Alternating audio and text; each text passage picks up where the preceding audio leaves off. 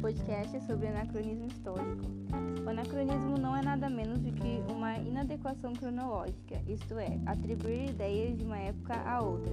O significado do grego é contra o tempo. Esse modo, ao estudar história, é muito criticado, porém existem diversas discussões. Pode acontecer quando o historiador utiliza diversas ideias do seu presente para estudar o passado, usando conceitos ou pensamentos atuais para a interpretação do passado. Entretanto, para fazer o entendimento do passado imparcialmente, o anacronismo vira um inimigo, pois o anacronismo pode ser subjetivo. Um exemplo desse anacronismo é o presidente da Roma Antiga. O sistema de um presidente da República é recente e pensar que outras épocas e outras sociedades possuem o mesmo sistema é também um anacronismo.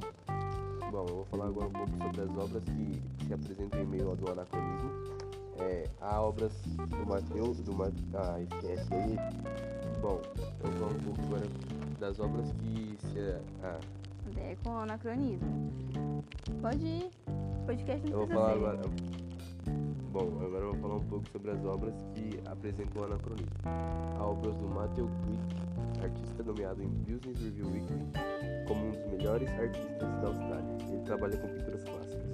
A série intitulada Monumental Nobores recria esculturas, esculturas gregas de uma forma divertida e crítica, expondo uma temática contemporânea onde o anacronismo se faz presente. Ele apresenta isso em meio de esculturas de deuses gregos com coisas do, dos dias atuais.